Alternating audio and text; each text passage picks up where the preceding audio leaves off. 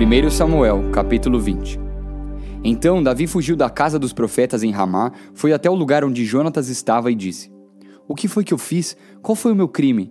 Que mal fiz eu ao seu pai para ele querer me matar? Jonatas respondeu: Que Deus não permita que você morra. O meu pai me conta tudo o que faz, seja importante ou não. Ele não esconderia isso de mim. Isso não é bem assim. Mas Davi respondeu: O seu pai sabe muito bem o quanto você gosta de mim. Por isso, resolveu não deixar que você fique sabendo dos planos dele para você não sofrer muito. Eu juro pela sua vida e pela vida de Deus, o Senhor, que estou bem perto da morte. O que você quer que eu faça? perguntou Jonatas. Davi respondeu: Amanhã é festa da lua nova e eu deveria ir sem falta ao jantar do rei. Mas se você deixar, eu irei me esconder no campo até depois de amanhã à noite. Se o seu pai notar que eu não estou à mesa, diga que eu pedi a você para me deixar ir com urgência a Belém, pois está na época de toda a minha família oferecer lá o sacrifício anual. Se ele disser, está bem, eu estarei salvo. Mas se ele ficar com raiva, então você ficará sabendo que ele está com más intenções. Peço que você me faça esse favor e cumpra assim a promessa sagrada que me fez. Porém, se eu sou culpado, mate-me você mesmo. Por que deixar o seu pai fazer isso? Nem pense numa coisa dessas, respondeu Jonatas. Se eu soubesse que meu pai estava mesmo resolvido a acabar com você, acha que eu não o avisaria? Então Davi perguntou: E se o seu pai responder com raiva, quem vai me avisar? Jonatas respondeu: Venha comigo, vamos até o campo.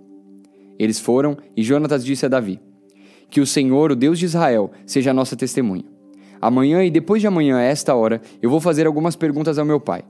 Se a intenção dele para com você for boa, eu lhe mandarei dizer: mas, se ele estiver com a intenção de fazer alguma coisa contra você, que o Senhor Deus me mate se eu não enviar uma mensagem a você e não deixá-lo ir embora são e salvo. Que o Senhor esteja com você, assim como esteve com meu pai. E agora, se eu continuar vivo, cumpra a sua promessa sagrada e seja fiel a mim. Mas se eu morrer, trate sempre a minha família com bondade.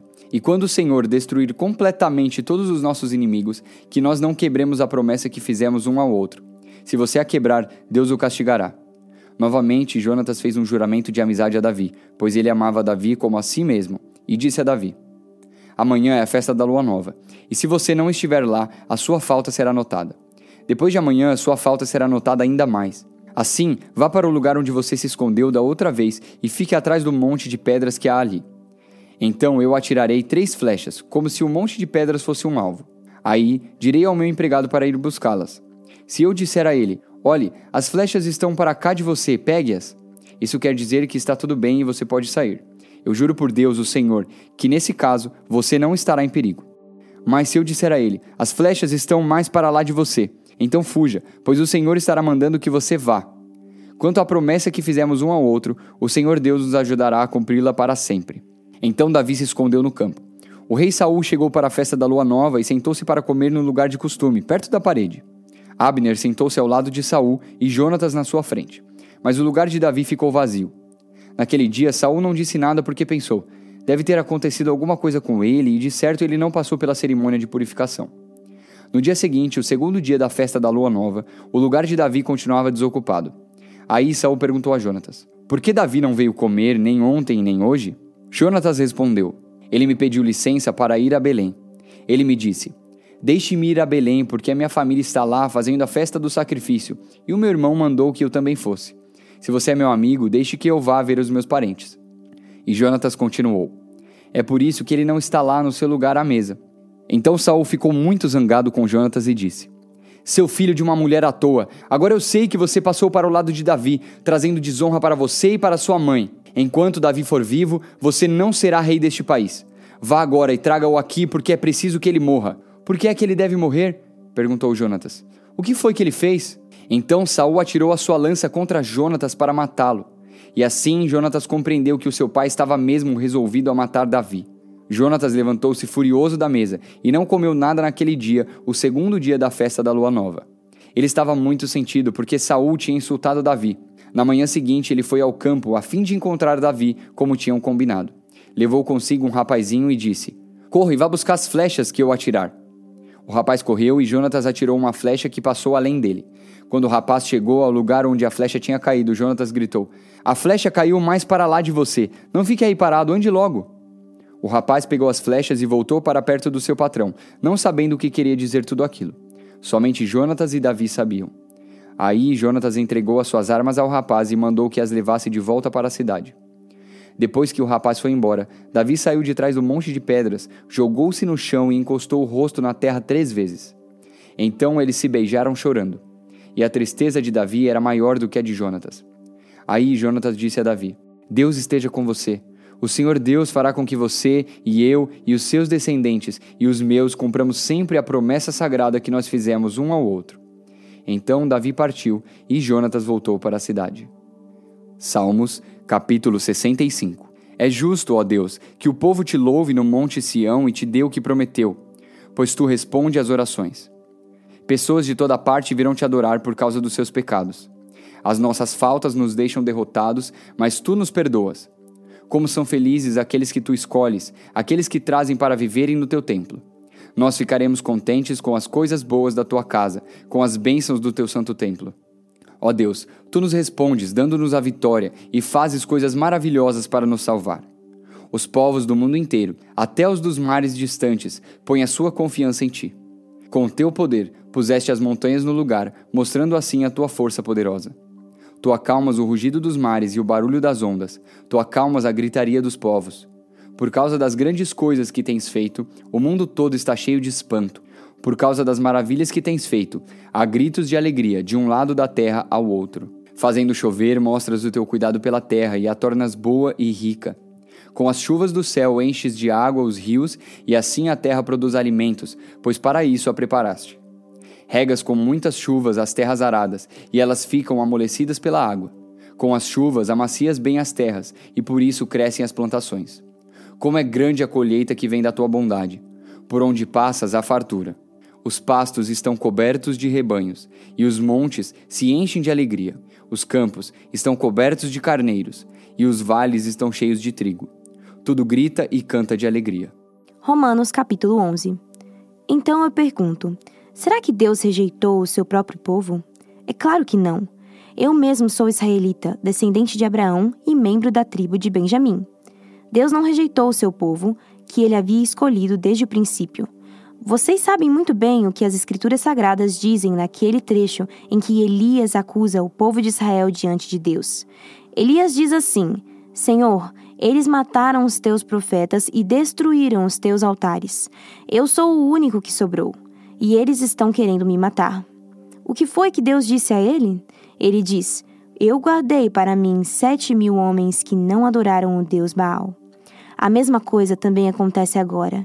Isso é, por causa da graça de Deus, ainda existe um pequeno número daqueles que ele escolheu. Essa escolha se baseia na graça de Deus e não no que eles fizeram.